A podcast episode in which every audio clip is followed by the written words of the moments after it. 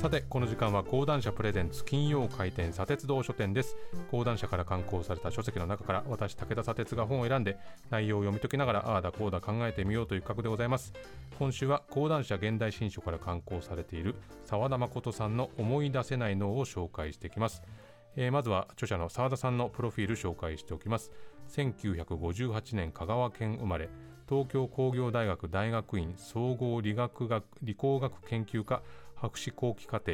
えー、生命科学専攻修了、えー、理学博士、えー、専門は神経科学神経薬理学です、え、現在は名古屋大学環境医学研究所教授というお立場でございます。え、帯に書かれている文言も紹介しています。紹介しています。頭の中にはあるのになぜ出てこない。最新脳科学が明かす記憶のミステリー。記憶を食べる脳細胞とは驚きの記憶研究最前線。そして大きな文字で記憶とは未来を決める人格であると。いうふうに書かれてます。まあ、あの人の名前思い出せない時こうふっと思い出した時脳の中では一体何が起きているのかこれは非常に重要なあの問いかけですけれども、えー、日常的な記憶の謎のメカニズムから記憶という能力の本当の意味まで最先端の知識を分かりやすく解説すると、まあ、書いてあるとですね、まあ、自分に寄せつけて考えることができるのではないかなというふうに思います。まあ、よくこんなこと言われますよね。あのあの昔のことはよく覚えてんだけど一昨日の夜ご飯あんまり思い出せないんだよねっていう言い方ありますけど、まあ、僕ももちろんそうで、まあ、自分の話で言えばあの小学4年生の時に給食当番だった日にクラスのみんなが飲む牛乳瓶が入ってるケースをですね自分の友達が滑って転んで全部割ってしまってその友達はその場で泣き崩れて周りをどうしたらいいか分かんなくなって何人かがモップでそれを拭き始めたら何とも言えない匂いがクラス中に充満したというのをですねもう匂いも騒がしさもなんか床がべたついた感じも思い出せるんですけどだけど一昨日の夜ご飯を思い出せないと。これ一体何なのかと、まあ、例えば新しい車と古い車があって古い車の方がしっかりしてるっていうのはなかなかありえないわけですけれども記憶っていうのは、まあ、それが十分にあり得るわけですね、まあ、記憶し続ける脳の仕組みっていうのがどうなってるのか、まあ、それを学べる本になっています、えー、著者の澤田さんがですね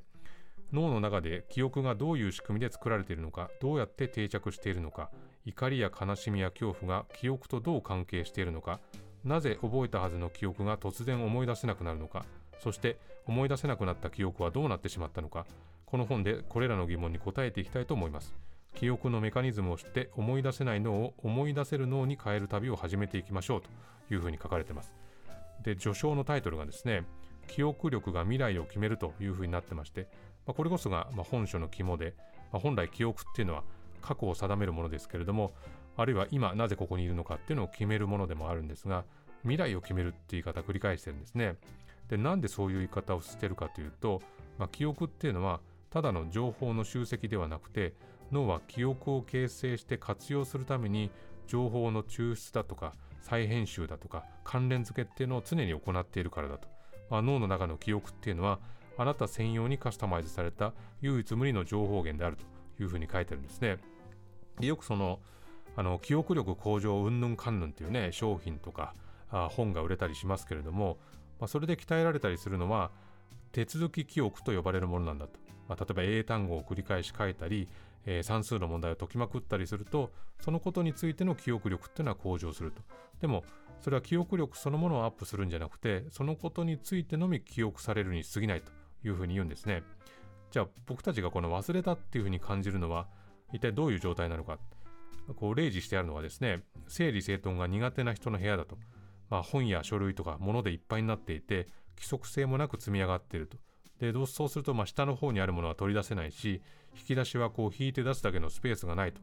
で脳の中にある記憶っていうのはあの僕らよくあるとか記憶があるとか記憶がないっていうふうに語ってしまうけれども実はこの整理整頓できてない部屋と一緒でどこかにはあるんだけどそれを引き出す力がなくなっている状態なんだと。あの、まあ、図書館に行って本を検索するとこう何十万冊とある本の中からあそこに行けばありますよっていうふうに導き出してくれますよね、まあ、あれくらい脳の中が整理されてれば僕たちっていうのは常にスムーズにこう記憶を話せるんだけれども、まあ、そうはなってないと。で著者はですね思い出せない時に脳の中で起こっていることっていうのを5つのパターンにまとめてるんですね。ただこの5つっていうのはそれぞれが独立しているわけではなくてこの組み合わせで起きていると。でこの5つが何かというと1そもそも記憶を作ることができなかった。2情動が動かず重要な記憶とみなされなかった。3睡眠不足で記憶が整理されなかった。4抑制が働いて記憶を引き出せなかった。5長い間使わなかったために記憶が劣化した、まあ、この5つだというんですね。でまず記憶が作られるっていうのはどういう状態なのか、まあ、何かを体験するとですね大量の情報が脳に入ってくる。その情報を視床という部位に集めてそこから2つに分ける。それがですね情報の重み付けをする大脳変影系と情報の分割と統合を行う大脳新皮質に分かれる。とでこの2つで作られた記憶のもとが海馬に送られる、まあ、海に馬と書いて海馬、まあ、よく聞きますけれども、まあ、記憶の司令塔と呼ばれるところになっていると。この海馬の神経細胞というのが、まあ、記憶に関して非常に重要な役割を担っているんだけれどもこの海馬っていうのはですね酸素不足とかストレスに非常に弱いんだと。なのであの呼吸停止なんかでこう倒れてですね一命を取り留めた後でも海馬の神経細胞が死んでしまって記憶に障害が残る可能性が出てくることになると。で記憶が定着する記憶が流れていくっていうのは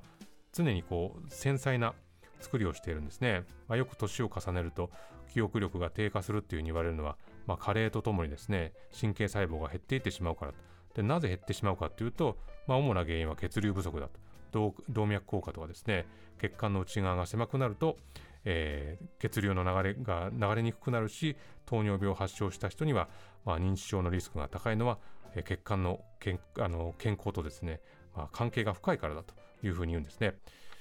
ということでですね、まあ、そもそもこの脳について考えるときに、まあ、今僕たちが生きている現代社会っていうのに当てはめるだけじゃいけないということを著者は言ってましてそれは当然そうですよね。あの脳が発展して今の形になる原動力になったのはこう太古の地球の環境だと。で祖先があの狩猟採集で食べ物を得て肉食獣とか、まあ、他の人類に襲われる危険に満ちた世界だったわけですからその時に真っ先に記憶すべきっていうのはまああの自分たちのことを襲いに来る生き物のうなり声だったりシルエットだったりそういうのを記憶することだったので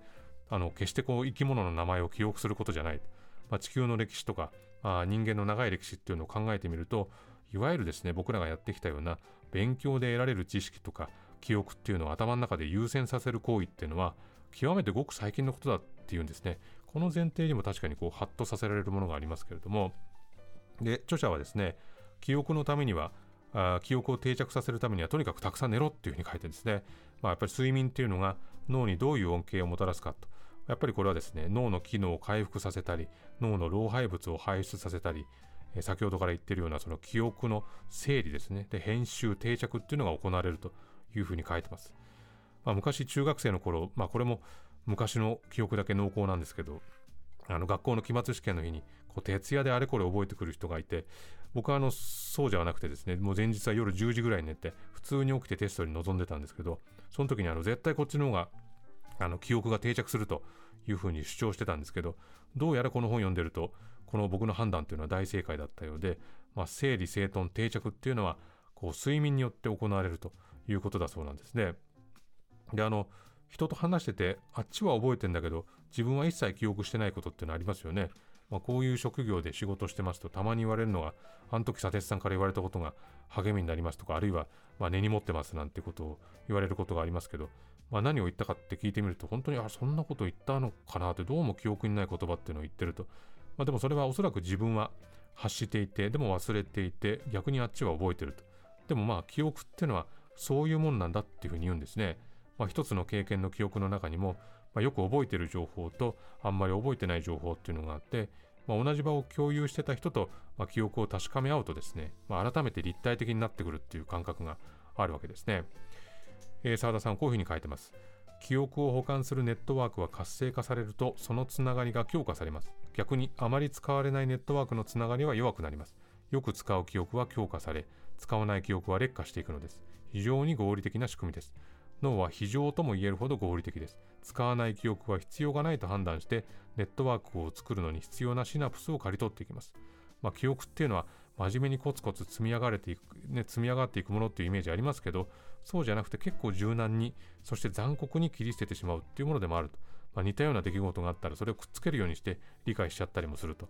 まあ、記憶とどういうふうに付き合うかによって未来が決まるというですねこの著者の指摘っていうのは当初はちょっと疑いながら読んだんですが読み進めていくとあそういうことだったのかっていうふうに理解が深まっていきますしでこの理解さえもやっぱり来週には忘れてるかもしれないし、まあ、逆に強化してるかもしれないと、まあ、それがですねこの記憶するっていうことの面白さなんじゃないかなというふうに、まあ、この本を読んで思いましたね。非常に面白い本ですのでぜひ読んでみてほしいと思っております。